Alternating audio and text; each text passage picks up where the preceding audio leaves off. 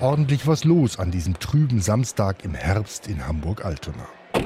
Vor der Johanneskirche rollt eine lange Wagenkolonne vor. 150 Autos, tausende Menschen stehen und staunen. Es ist Hochzeit, nicht eine, viele, sehr viele. Ein Brautpaar nach dem anderen stellt sich vor dem Kirchenportal auf. Eine Marschkolonne für eine Massenheirat.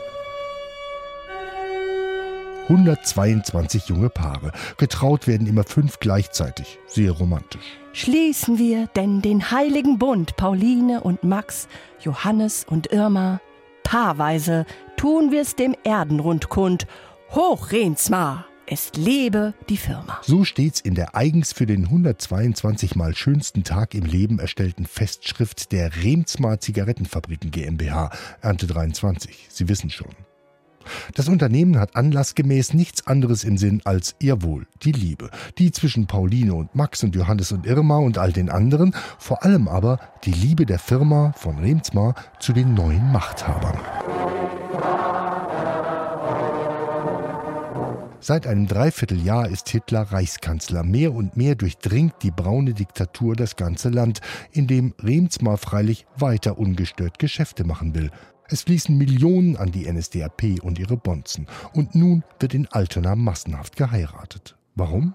Weil das so schön zur Nazi-Ideologie passt. Nicht im ehrbaren Spießbürger oder in der tugendsamen alten Jungfer sieht der völkische Staat sein Menschheitsideal, sondern in der trotzigen Verkörperung männlicher Kraft und in Weibern, die wieder Männer zur Welt zu bringen vermögen. So steht schon in Hitlers Mein Kampf und so wird jetzt völkische Politik betrieben weshalb die Massenhochzeit zu Altona eine völkische Maßnahme ganz nach dem Geschmack der Nazis ist. Die 122 Bräute nämlich verlassen mit dem Jawort allesamt ihre Arbeitsplätze in der Zigarettenfabrik in Bahrenfeld, um sie direkt an ihre frisch gebackenen Ehemänner abzugeben. Strömt herbei, ihr Völkerscharen ist eigentlich ein Volkslied. Für das Hochzeitsbankett wurde neu gedichtet. Freudig wollen wir uns regen, an dem Platz, der uns bestellt. In der Arbeit liegt der Segen, in der Ehe liegt unsere Welt. Geld gibt's übrigens auch noch. Remsmar hilft dem jungen Glück mit einer Ehestandsbeihilfe. 600 Reichsmark. Geschenkt.